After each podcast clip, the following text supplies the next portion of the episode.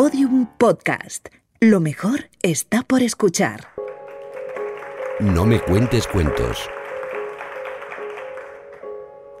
Cuando Maite era niña y le regalaban alguna muñeca, no se fijaba solamente en el vestidito o en el peinado, porque lo que más le interesaba era algo que no podía ver, el contenido de su cabeza. Maite se preguntaba qué habría ahí dentro. ¿Las muñecas tendrían la cabeza llena de pensamientos, como ella? ¿Guardarían allí sus sueños? ¿Almacenarían los recuerdos de su mejor verano? ¿De las canciones del cole? ¿De la primera vez que montaron en bici? Un día en la escuela aprendió que las muñecas no podían pensar, soñar o almacenar recuerdos, porque ellas no tenían una cosa importantísima que los humanos tenemos dentro de la cabeza, el cerebro. ¿Qué sería eso del cerebro?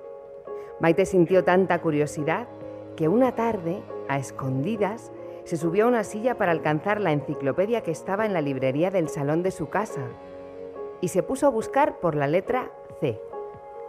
Cuando descubrió que el cerebro, eso que parecía una nuez pelada, era el gran jefe de nuestro cuerpo, que es él quien da las órdenes y que si no le pide a nuestra lengua que salga de la boca, no podemos hacer burla, y si no ordena a nuestras piernas que salten, no podemos tirarnos a la piscina desde el bordillo, quedó fascinada.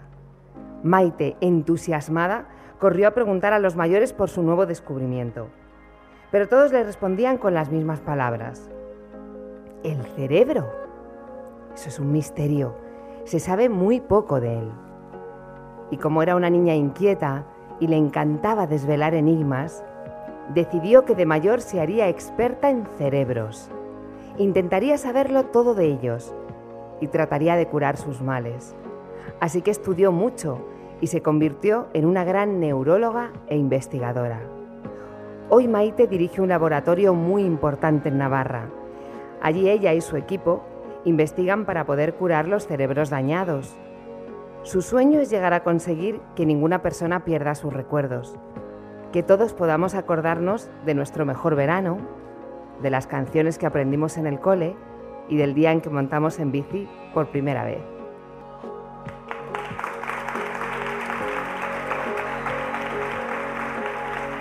Maite Mendioroz, la detective del cerebro. Un cuento escrito y narrado por Raquel Martos. Maite Mendioroz, que es la detective del cerebro, así se llama en el cuento, es una mujer dedicada a la ciencia. Yo soy de letras. Eh, no sé si porque no podía ser de ciencias, pero soy de letras. Pero hay muchas mujeres que son de letras porque les dijeron que ellas no podían ser de ciencias.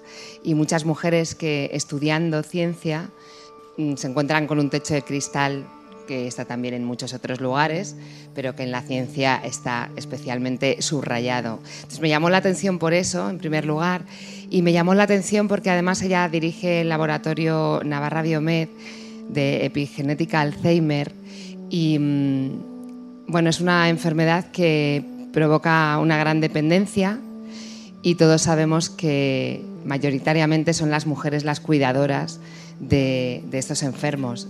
había, hay dos, puntos que me conectaban mucho con, Maite y el tercero es que para mí la memoria y los recuerdos eh, tienen mucha importancia. Entonces, pues Maite lo tenía todo. Eh, me enamoré bastante de ella.